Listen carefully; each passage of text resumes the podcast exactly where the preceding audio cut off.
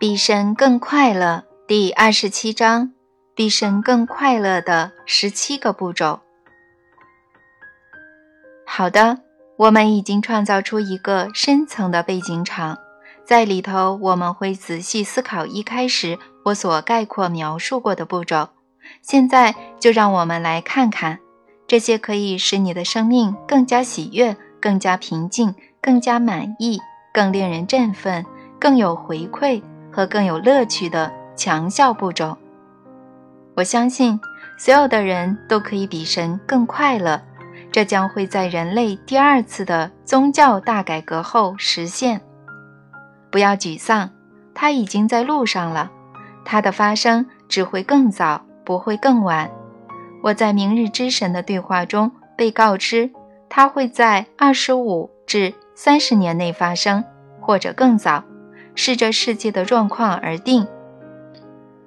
这世界本身已经失去耐性了，他的子民们可以看到我们所走的路，我们在地球上所共同创造的生活已无法再继续下去。他们也看到，这是因为许多，但当然不是全部。我们对神、对生命的最根本信念，导致了我们失常的行为。所以，你可以在不久的将来，只有把它转化为我所谓的心灵性，而在我们的宗教经验里寻求关键性的转变。而在期间，你可以在个人层次上，比你之前。不论你以往有多么快乐，都更加的快乐。以下是达到比神更快乐的十七个步骤：一、去除与神分离的思想，在你自己的生命及个人的信仰系统中，努力消除任何与神分离的思想，远离那种神学。分离论的神学坚称：“我们在此。”而神在彼，他的教义告诉我们，神把我们从神那里分开，以作为我们罪的惩罚。而我们现在的任务就是回到神那里去，但这也得获得神的许可才行。我们必须遵照神的命令，遵守神的律法和臣服在神的意志下，神才会准许我们。简单说。我们必须按照神所想要的去做。有关我对这主题的探索，详见《生命的空白页》。分离论的神学制造了一种分离的宇宙论，以及看待这世上所有生命的一种方式，并把生命各自分离包含在它的基本论点里。然后接着产生一种分离的社会学，以及我们人类。被社会化的一种方式，要求我们以分离的个体来行动，只为着我们自己最好的与个人的利益。于是产生出分离的病理学，以及从我们自己手中做出造成苦难、冲突、暴力和死亡的病态行为。唯有当我们用一体论的神学来取代分离论的神学。分离的病理学才得以疗愈。我们必须了解到，所有的生命都是一体的。这是你的第一步，也是我的。它就是起跑点，它就是终止现状的开端，它就是新创造的起点，它就是下一个你对自己是谁所保持的最好的梦想中最伟大版本的开始。未被披露的真相告诉我们。一体不是生命的特性，生命才是一体的特性。生命是一体本身的展现，生命和神是一体的，一体就是神和生命，它是一个圆。当了解到这一点，我们就会在每个人、每件事物里看见神，包括我们的神我。我们会很清楚地明白，我们是正在施展神行的神。也就是说，神在重新创造神自己，神以及生命都在进化。神永远不会保持原样，而是会在每个时刻变得比当下的神更大、更多。神现在的一切就比十亿分之一秒前的神更多。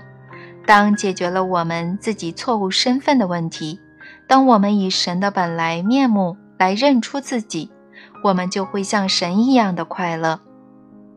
现在接着，如果我们把集体的神性用“神”这个词来指称，而把神性的个别体用“你”这个词来称呼，那么等到有一天，你把意识提升到比其他的个别体都更加快乐的层次时，那么你就比神更快乐了。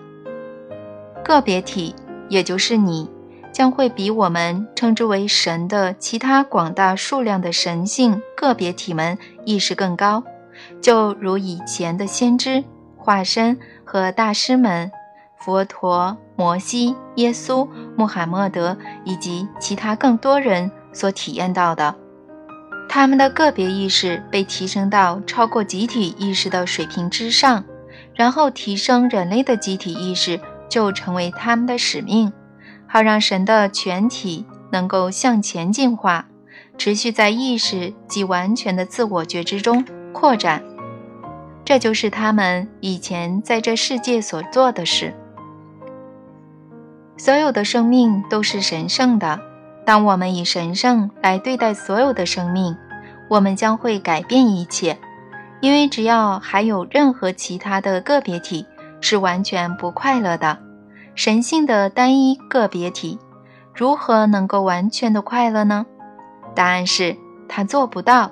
所以，我们将要彼此提升，让我们可以全部体验我们自己，一个接一个的，比神更快乐。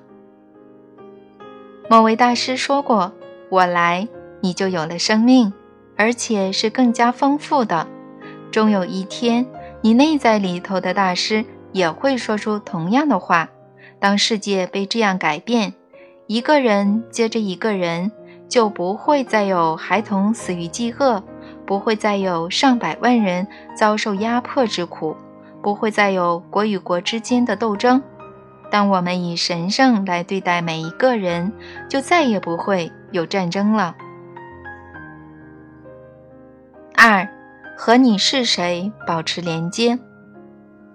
要记住，你不是你的身体，而是在通往喜悦的旅程中一个用身体来旅行的灵魂。要记得，你和神是一体的。然后弄清楚。对显化变成你的这个神性的个别体来说，对此时此地，什么才是最重要的呢？对待一切的人和事，要有如万物完美的协调，完美的符合你灵魂进程的时间表。你要了解，由于你本来面目的缘故，所以没有任何东西可以伤害你。在这个永恒存在的时空里，你根本不需要任何事物。来让自己达到绝对的快乐。我所要说的是，要把你自己看成是一个带着肉身执行自我实现和自我创造之神圣任务的灵性存有。首先，去了解你的真实面目，然后在下一个你对自己是谁所保持的最好的梦想中，最伟大版本里重新创造自己。你每一天的工作。不会是像刚开始所看起来那么难，就是去记得你的身份，保持住你的身份，重新创造你的身份。在面对一切相反的现实时，要记得你的身份；在面对一切否认真实身份的情况时，要保持住你的身份；在面对一切来自生命中想要把你滞留在原地的情况时，要重新创造你的身份。三，你带给别人什么，你就带给自己什么。保持住你的身份，最快又最简单的方法，就是让其他人也能接触到他们自己的真实身份。想要拥有任何体验，最快的方法，就是让其他人也能拥有相同的经验。如果你希望体验到自己的神我和真实身份，那么就让其他人也能体验到他们的神我和真实身份吧。让人们回归到他们自己，你可以用上百种方式，在一千辈子里的百万个时刻中这样做。不论你希望在这一生体验到什么，就让其他人也能在他们的生命中体验到这些。如果你希望体验到爱，就让其他人能够被爱；如果你希望体验富足，就让其他人成为富足的人。如果你希望体验成功，就让其他人也能够成功；如果你希望体验到力量，就让其他人成为有力量的；如果你希望体验智慧，就让其他人成为有智慧的人；如果你希望体验爱情，就让其他人也能拥有爱情。如果你希望体验宽恕，就让其他人能够被宽恕；如果你希望体验平安及安全感，就让其他人也能感受到平安及安全感。如果你希望体验到完美的伙伴关系，就让其他人能够拥有完美的伙伴；如果你希望体验到和平，就让其他人处在和平之中。我所要说的是，个人创造以他人作为出发点是最好的。首先要聚焦在他人，他人，永远的他人，永远不要聚焦在自己。那么自己所想要体验的将会以七倍的效果实现。不论你想要为自己创造什么，就为别人创造它吧。这能让吸引力能量发挥到它最大的力量。为什么这会有效？你带给别人什么，你就带给自己什么。因为在究竟的实相里，并没有其他人的存在，只有自己。当你明白这一点，你就会明白有关如何比神更快乐的所有一切。四，你所看到的一切。都不是真实的。我们活在幻觉的世界。详见《与神合一》有关人的十种幻觉。当你看待自己犹如一位魔术师，看着自己变的把戏，你就会了解你与周遭一切的真实关系，好好的享受当一位好魔术师的乐趣。但一刻也别忘记，那都是幻觉。更重要的是，别忘记你就是创造那幻觉的人，因此要努力，别迷失在里头。我要说的是，要究觉知这一切的体验都是自己创造的，来保持你的不粘锅。外在的情境或许会以种种不同的样貌出现，但你要怎么反应和响应，则完全在自己的掌控之中。在选择响应的那一刻，你就是在重新创造自己，它就是威力之点，它就是神奇的时刻，它就是你所选择的事物，变成了你体验实相的意念点，这就是你决定了自己，并且因果同时的看到你决定之后的结果。这是事情的发生，连带其后续结果也同时发生了体验。永远要知道当下发生什么就是什么，但是你对它的体验如何，则由你自己来创造。五，你不是你的故事。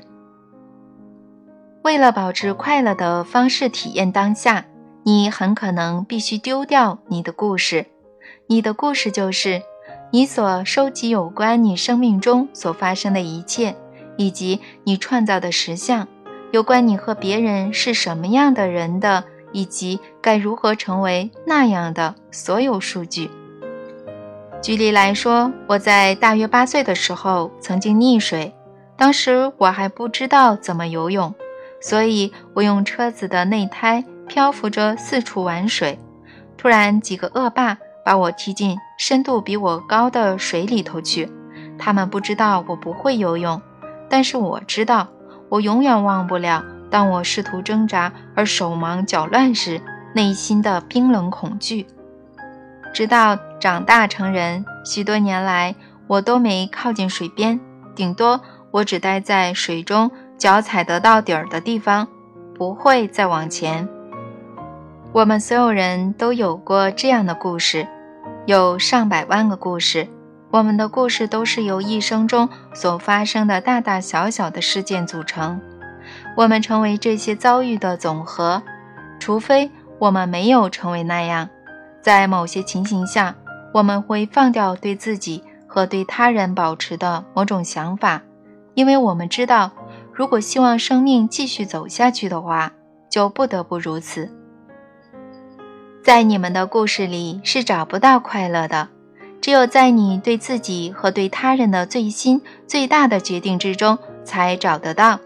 这可能意味着你必须告诉自己，有关所发生的许多事，那是以前，这是现在。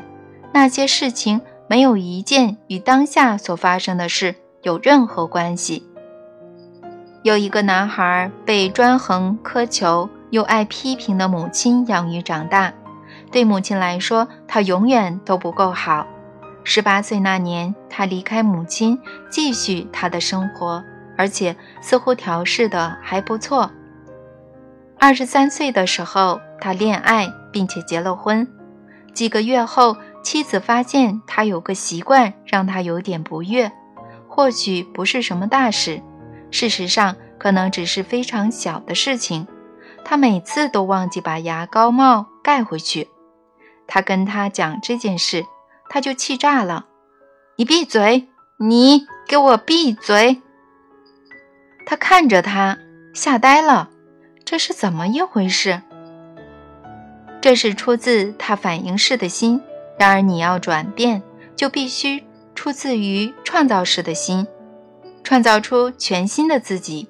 要创造出你所想要的样子，而不是你的老样子。纵使你有很好的理由持续老样子，有一件很重要的事必须了解：你的潜意识心智并不知道以前和现在的差别。他把所有的数据都贮藏在一个没有时间存在的地方。这就是为什么梦见二十年前发生的事，你还是会全身冒冷汗的原因。你的潜意识心智。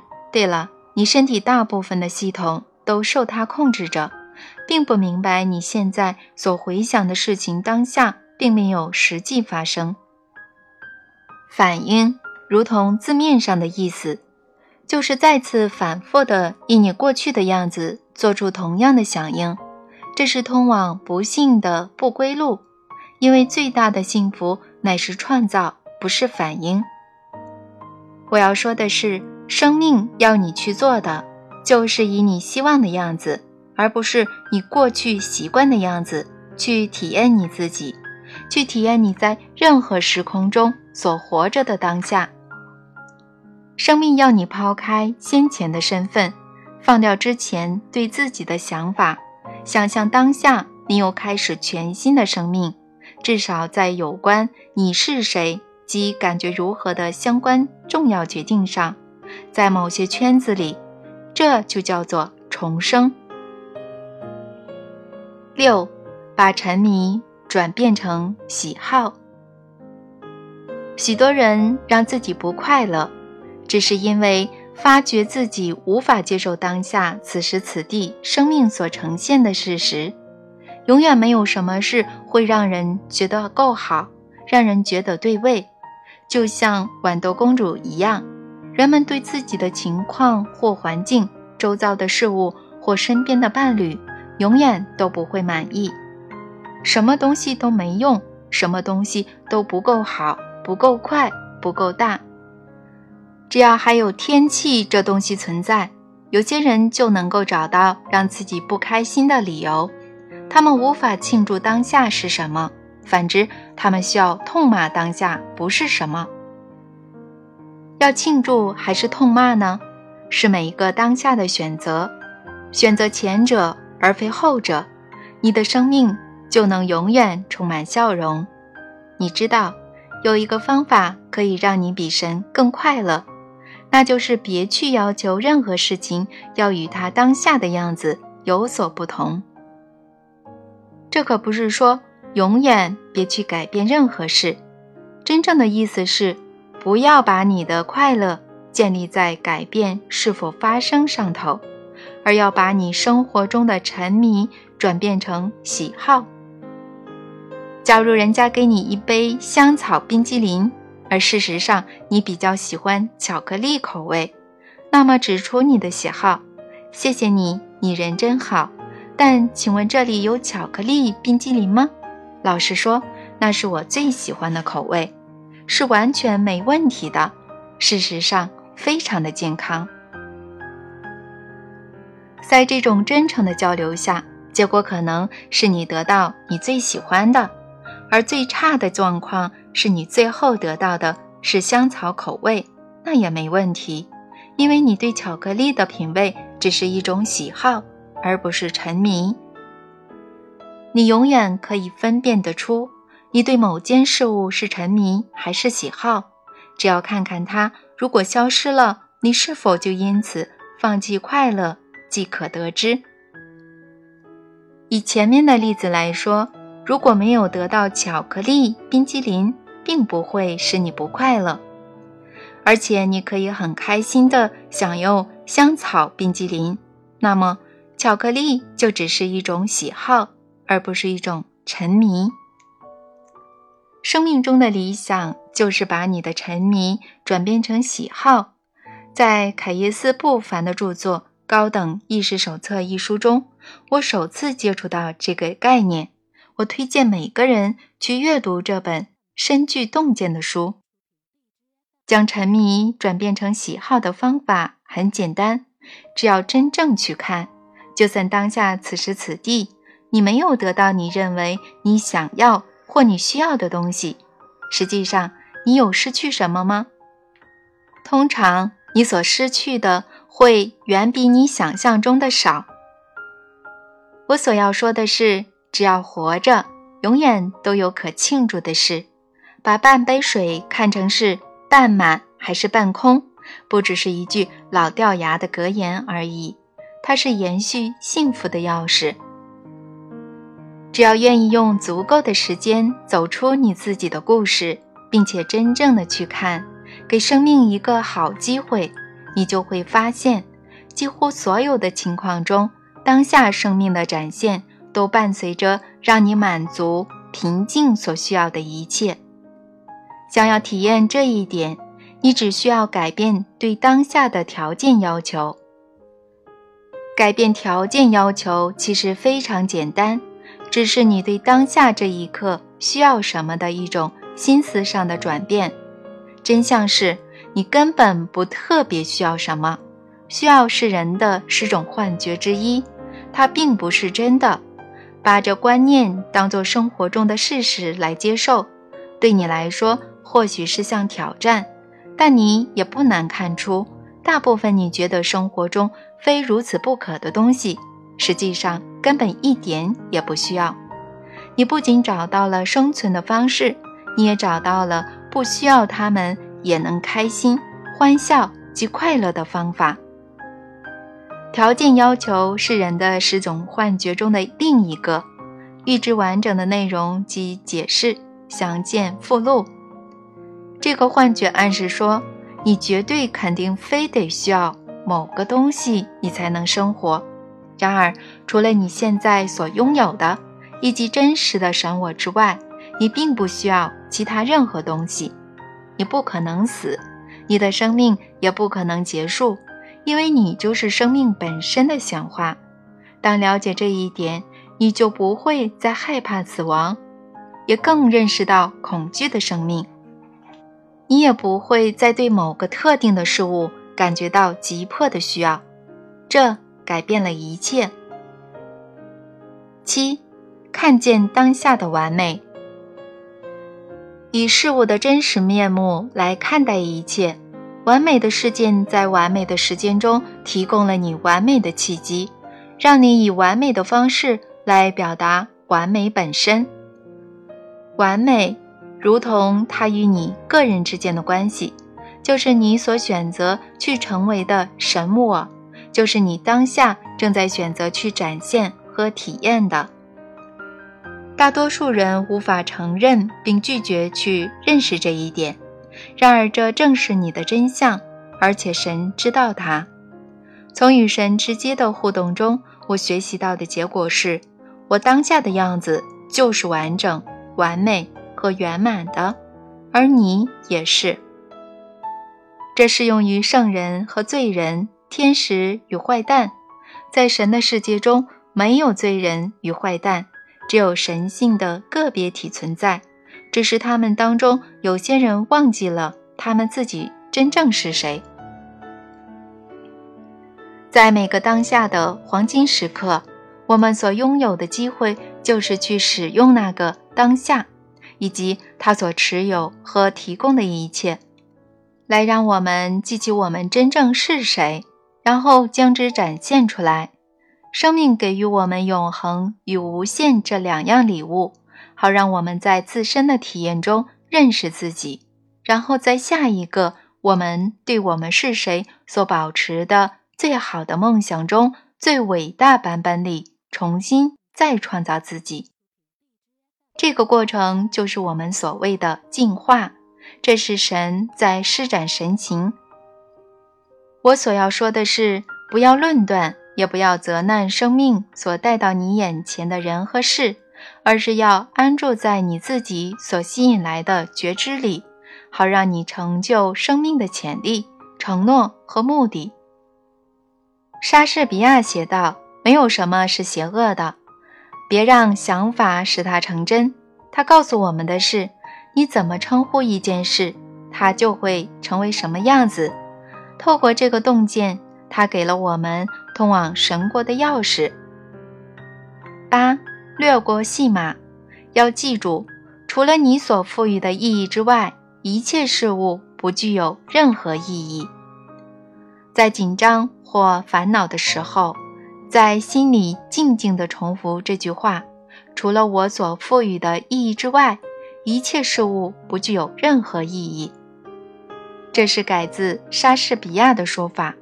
我在奇迹课程里第一次听到这几个字，能改变你整个的生命经验，能够改变正在上演的戏码，能够把混乱与情感的痛苦劈成两半。真的。它能够将负面全部消除殆尽。把这几个字背下来。当你的日子似乎快要瓦解的时候，工作、关系或任何你曾用心建立起来的一切，让它们成为你的咒语。要记住，当生命看起来好像在瓦解时，事实上常常是生命在开始重新组合。当我还是孩子的时候，我会对一些事感到心烦意乱。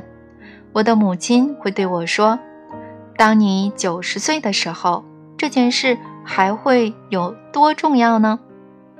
这会让我稍微缓和下来，停止增长对任何人，尤其是我自己都没有好处的情绪放纵。如果你认为到了九十岁的时候，你还会坐在门前走廊的安乐椅上担忧这件事，那么你现在就去担忧吧。如果那时候你还会为这件事烦恼，那么现在就去烦恼吧，否则就放下它。这是母亲跟我说的话。我喜欢这些字眼，放下它，放下它。吸口气吧。放轻松。我所要说的就是，当负面能量开始出现的时候，千万不要跳进反应的模式里，要尽力让自己保持在创造的空间中。要了解，现在你所看到的，或许只是对立法则正在个人创造过程中发挥效用。尽可能让自己时常处在感恩的境界。别害怕把幽默当作到达那境界的方法。我发现，自我解嘲的幽默正是到达那里的车票。它绝对是最棒的途径。要平息烦恼与不必要的戏码，只需自我解嘲即可。它是最佳的良药。九，了解悲伤。悲伤与不快乐是不一样的。在撰写本书期间，我的爱犬雷蒂死了。它陪伴了我十四年。过去十二个月以来，它越来越受痛苦折磨，出现各种病痛的状况。到后来，他完全失去听力，而且几乎无法走路。最后几天，他甚至无法自己站起来。他死的时候，我很悲伤，但我并没有不快乐。你能分辨其中的差别吗？这可不是一个无关紧要的差别，这可不是一种琐碎的区分。我很悲伤，雷帝无法继续陪伴我。但我很快乐，他再也不会受苦了。我很快乐，非常的快乐。他继续他的旅程，庆祝他的续生之日。我甚至对我的悲伤感到快乐，因为我的悲伤对我诉说着关于我自己的事。他说我很在乎，他说我有爱，他说我是人。虽然这世界在我周遭呈现的是人人麻木不仁。而我却始终保持着我的人性。是说，对于我悲伤及有关他所告诉我是谁的一切，我感到很快乐。悲伤的感觉很好。你的悲伤不必非得让你不快乐，它被用来标示你在进化道路上目前所在的位置。你的悲伤可以成为你内在肯定的一种来源。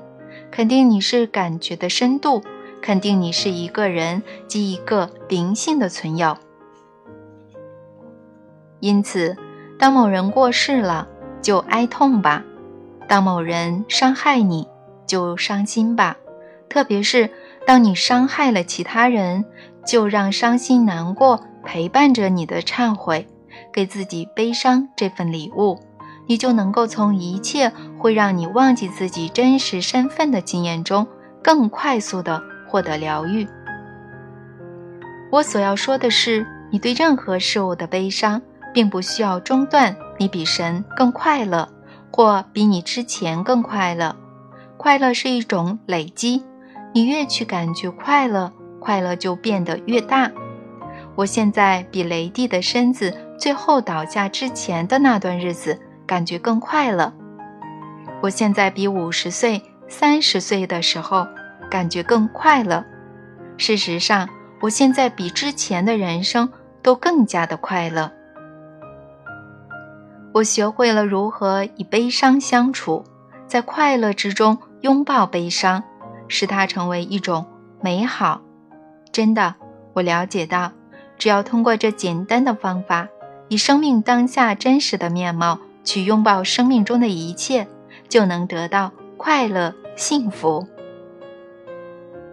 十，停止与生命争辩。我们生命中许多的不快乐，是来自于我们的评断。我们习惯于评断每一件事，我们身边的人、周遭环境、当下发生的事件，还有，当然，包括我们自己。有些人从不错过任何机会，让自己陷入评断之中，好像生命本身是一个持续不断的控诉似的。特别有趣的是，大部分人的评断并不是采用客观的尺度，他们大多都是采用先前的经验、自己的想法和自己的做事来做评断决定的基础。当然，我们从未想到他们的经验。他们的想法和他们的故事很可能是有点扭曲的，我们从中跳出来观察，获得了一个结论。或许我自己也是这样吧，所以我真的很努力以自我反省来取代对他人的评断。当要评断他人的时候，我就往内在观察，看看我的生命中哪个时候我也曾有过这样的行为呢？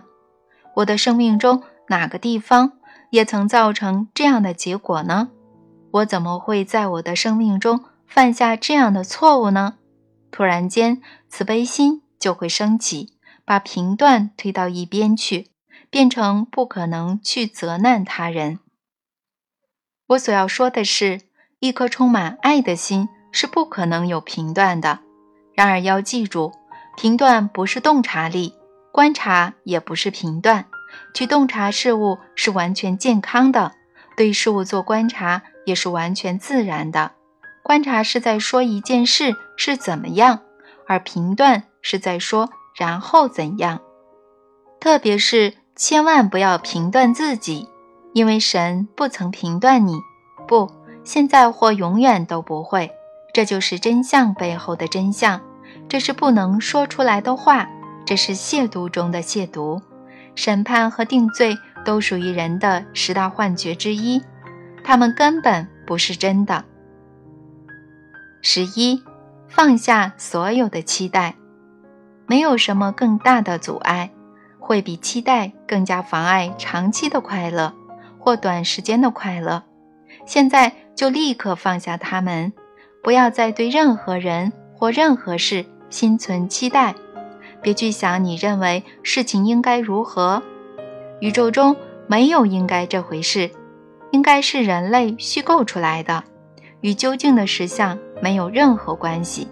要知道，我们认为生命中峰回路转的变化，让我们远离了该走的道路，其实是错误的。它不但没有让我们绕弯路，反而是我们走向目标的最快途径。否则的话，我们就不会走上这条路。要信任神，知道自己在做什么。要知道。生命永远是以你的利益而做策划。要了解，期待只是你对某件事的想法，而无法在复杂交织的生命旅程中。这是通过众生所展现的总体灵魂，在其共同创造及集体经验中，大家一起因果同时的走上的旅程，占有任何的重要性。换句话说。当下还有更多事的发生，是我们双眼看不到的。生命的进程不只是一个目标，只有一个，但是达成的方法是多元的。要持续对这一点保持觉知，然后你就会发现，对期待的执着只会妨碍完美的计划及所有的演员在生命舞台上的展现。我所要说的是。期待会限制你对完美的定义方式，继而限制了你完美创造的本身。因此，不要期待任何事，接受你所得到的一切，不论生命出现什么，拥抱它，爱当下的一切。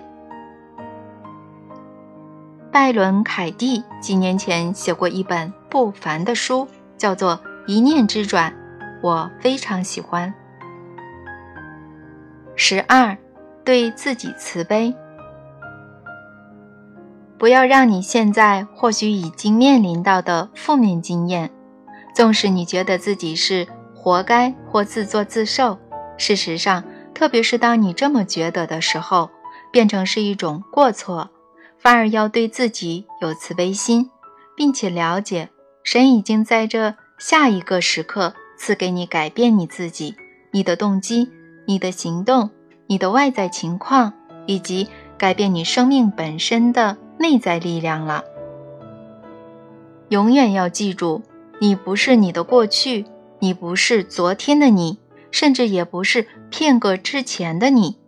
让每一个新的一天、新的终点和新的片刻，都标示着新的开始，甚至在你生命结束的最后一刻，才宣布你。最新最伟大的身份，并取回你的权利，也都不会太迟。我所要说的是，转变是刹那之间的事，任何的每一秒都为我们开放着，我们都可以转变。只要你说生命重新开始，它就重新开始了。因此，对于你自己，关于你自己，都要温柔一点，跟你的想象的。错误、缺点和失败吻别吧，并且永远要记住这一点。如果你能像神看你一样的看自己，你就会常保笑容。十三，知道真理就说出来。我生命中最大的学习都环绕在真理上，并没有所谓客观的绝对真理存在，只有主观的真理。只有什么对你来说。是真实的，以及什么在你的生命中是最重要的。要真实的活着，要全然的成为你自己，因为只出现半个你，只认识半个你，只表现半个你，这样的生活是不快乐的基础。不要对他人隐藏你个人的真理、你真实的情感和你当下的感受，特别是不要对你最亲爱的人或是敬爱的人隐瞒。很有趣的是，这些人却是我们最常隐瞒的对象。通常我们这么做是因为不想伤害他们的情感，或者也许是我们不想失去他们，所以我们继续把他们蒙在怀疑里，蒙在黑暗里，不告诉他们所有对我们来说是真实的事情。我们在生活中从不表达最真实的感觉、希望、恐惧和愿望，这完全不是生活，而是在垂死。这与我们最有益的做法刚好相反。死亡的到来虽然缓慢，但肯定会发生。一天早上醒来，就不再感觉我们是活着的了。所以，知道真理就说出来吧，不要认为有所保留是在保护别人的情感。一位很棒的大师曾经这么教导我：说出你的真理，但是要用平静来舒缓你的言语。你可以很温柔地分享最困难的真理，就这么做吧。不要认为保留你的真相是为了保护别人免于伤害，你根本不是。你不过是用你的歌声温柔地把他们干掉。你这么做是既虚伪又不诚实的。我要说的是，毕生更快乐的道路是真理的道路。对每个人说出关于每件事的真相。然后在每个时刻用每种方式活出你的真理，在你的内心，你将会永远的快乐，因为真理让灵魂攀升，真理让心智自由，真理打开心灵，真理点燃热情并释放出灵魂的爱。十四，留意能量，感受氛围，注意周遭的能量，倾听那个能量。感受那个氛围，这是接收能量的三种层次。你可以既由看见它们、听到它们，即感受它们来接收能量。你所看到的能量叫做光，你所听到的能量叫做声音，你所感受到的能量叫做感觉。感受是灵魂的语言。要留意生命的能量，不论何时。你都在接收和发出能量，你所发出的能量是否与你接收的能量共鸣呢？快乐是共鸣的最高状态，这是令人兴奋的消息，因为这代表着快乐不是从天上掉下来的礼物，而是某种我们可以自己创造的东西。想创造快乐，只需要在你的内在和外在之间创造出共鸣即可。例如，你可以以今天的心情状况来搭配你要穿的衣服的能量。事实上，你自己会自动如此做。你会依照身体在任何时刻的能量状态来搭配你要吃的食物能量。这只是一些简单的例子。学会倾听自己，去感受一下你自己的氛围。如果没有匹配的氛围出现，就不要做任何事。或与人过从甚密。如果无法与之共鸣，我就不会去看那场电影，听那个音乐，吃那种东西，或穿那件衣服，甚至说出那样的话，或保持那样的想法。这些你都可以感受得到。你可以在食物的上方轻挥你的手，并且真的感受到现在这个食物是否对你有益。只要你专注。你就能感受到人、空间、颜色以及所有的一切。注意你外在和内在的体验，确认一下那些人、地点和周遭的事物是否与你起共鸣。倾听，专心倾听。倾听是一种伟大的艺术。你可知道，光是倾听别人说话就能让他们快乐吗？你可知道，倾听别人说话就能让你快乐吗？倾听是创造爱最丰富的方式之一，它的回馈和喜悦是非常丰盛的。试着去感受当下空间里所发生的一切，然后看看是否能起共鸣。如果氛围有所不符，就赶快离开那个地方。我要说的是，如果你照着这样去做，就更有可能快乐。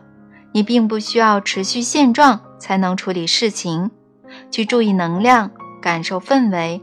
如果你感觉到它与你是谁及你所选择成为谁起共鸣，那么就与它融为一体，一起创造。但是如果那能量和氛围并没有与你是谁及你所选择成为谁同步，那么就从中抽身吧。但是不要唐突的、粗鲁的。或带着评断抽身，而是要轻轻的、甜蜜的、温柔的、体贴的，并且坚定的离开。不要改变主意，说我可以忍受它。呃，改变一下你的体验吧。留意生活中的能量和氛围，可能会导致你改变饮食、阅读习惯，或在电视和电影上看的东西、穿着、说话的方式。嗯，甚至你的伴侣，迎接这些改变吧，他们是开始迈向喜悦之旅的台阶。十五，笑能改变振动频率，听起来或许有点可笑，但笑是我所见过最有效的方法之一。每天完全不用理由的笑五次。不过当然了，如果你真的有理由可以笑的话，那么就马上笑吧。并且笑得大声一点。有些人从来不会笑，或者很少笑，甚至连整间屋子的人都在笑，他们也笑不出来。这些人或许只是害羞，或者是内在有深层的伤痛。然而，最重要的是要知道，这两种情况笑都能够治愈。笑并不必然只是个反应，笑也可以是一种蓄意的、有意图的行为。这样的一来，笑就是一种创造的行为，也因此笑成了一个很强大的工具。赶快笑吧，并且赶快把你的笑容分享给他人，你将会点亮你的心，并照亮整个空间。几年前，我读到一本非常好的书《简朴斯基的欢笑不需理由》，你会发觉这本书真棒。我要说的是。多笑一点，笑确实能够改变你身体的振动频率，能够在生理上改变你的化学物质，释放出有益健康的脑内啡。你知道吗？试试看吧，这是医疗科学，这是真的。十六，天天唱歌。如果你认为前面的说法听起来好像在骗人，那么听听这个，唱歌。我要你答应我。你每天至少唱一次歌，答应我，它将会改变一切。你无法带着令人讨厌的性情唱歌，而且当你唱歌的时候，你就无法继续保持你那令人讨厌的性情。在每天早上淋浴的时候唱歌吧，在车子里头唱歌，在你爱人的耳边轻轻的吟唱，在公园大声的唱。注意看，整个地方。都亮起来了，注意看，人们的笑容出现了。你想，有谁能够抵挡得了一个唱歌的人呢？你以为这世界有人能够抵挡他吗？唱歌将心智与心灵连接起来，将心灵与灵魂连接起来。所以，唱歌吧，我求求你。我要说的是，创造快乐的工具和方法是多么单纯。多么简单明了，他们就在我们眼前。我们说的是什么呢？给予、观察、倾听、感受、笑容、唱歌。我的天啊，这都不用花费我们任何东西。十七，当事情真的很糟时，知道该怎么做。当然，事情也会有真的很糟的时候，没有任何正面思考可以改变它。事情就是那样，你无法掩饰，你无法假装，你无法使它变成别的样子。该怎么办？该怎么办？首先，不要抗拒当下发生的事实，你所抗拒的会持续存在。祝福它吧，祝福所有那些让你失望、苦恼和攻击你，犹如远方射来许多利剑的人和事。接受并且接收那个能量，因为唯有如此，你才能够疗愈它。永远要记住这一点：你无法疗愈你手中没有的东西。你必须先拥有这个体验，拥抱它，然后以充满爱的仁慈与之交锋，祝福它，然后送它上路。再者，要记得，外在的条件永远无法创造内在的条件。因此，除非是你自己决定要如此，否则，不论事情有多么糟，你外在的一切都没有任何办法能够影响你的内在、你的心灵、心智和灵魂。你仍然要对你自己所体验的感受负责。这可不是个异想天开或遥不可及的理想，而是已经有许多人证明，它是所有人都可以做得到的事。这些在生命中忍受庞大艰苦与巨大困难的人，仍然保持着不责难、不抨击和平静的态度。这些传奇人物的名单实在太长了，所以无法列举在这里。他们都是和你我一样的普通人，然而在经历肉体上的苦楚、情感上的伤害以及个人或事业上的失败等时，他们却仍然保持着心情的平静。在本书前面，我提到过曼德拉，但他只是我谈到的其中一个例子而已。演员克里斯多弗·利瓦伊则是另一个例子。他在事业如日中天的时候，在一个骑马的表演中从马背摔下来受伤，脖子以下全部瘫痪。其他还有许多例子。他们这些人怎么办到的呢？他们总是以某种方式回到自身，找到内在的勇气，让自己能够穿越当前发生的事件而继续走下去，在心中以新的方式建构、重新改变、转化他们的经验，将之变成能够从中成长的事物，而且能够真正受益。我自己的人生经验就是，我成为社会福利制度下的。漏网之鱼，而且真的穷到只剩最后一毛钱时，我曾经当过一年风餐露宿的游民，教导了我，宇宙是个友善的地方，神永远都站在我这边。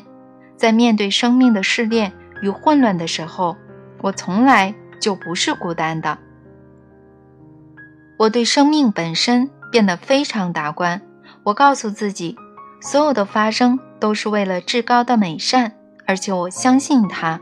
我会念两则我所喜爱的祷告词。第一个是：亲爱的神，今天我要为发生在我的世界和生命中的一切而感谢，因为我将再次看到痛苦变成喜悦，悲伤变成快乐，甚至死亡变成永生。我的心。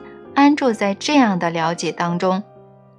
第二个是神啊，谢谢帮助我了解到这问题已经为我解决了。听起来好像我是个很冷静的人，我可以向你保证我不是，但我真的知道我是走在一个旅途上，它是一个到后来与我的身体没有关系，但却与我的灵魂关系重大的旅程。所以我继续往回家的方向前进，了解沿途上的每一步都将把我带向最终的、究竟的和最美妙的与神合一的境界，在那里有着平安、喜悦与无止境的爱。我所要说的是，神与你同在，甚至直到时间的尽头。当你感觉到当下你里头的神那份永远都在的爱。你将会比你之前都更加的快乐。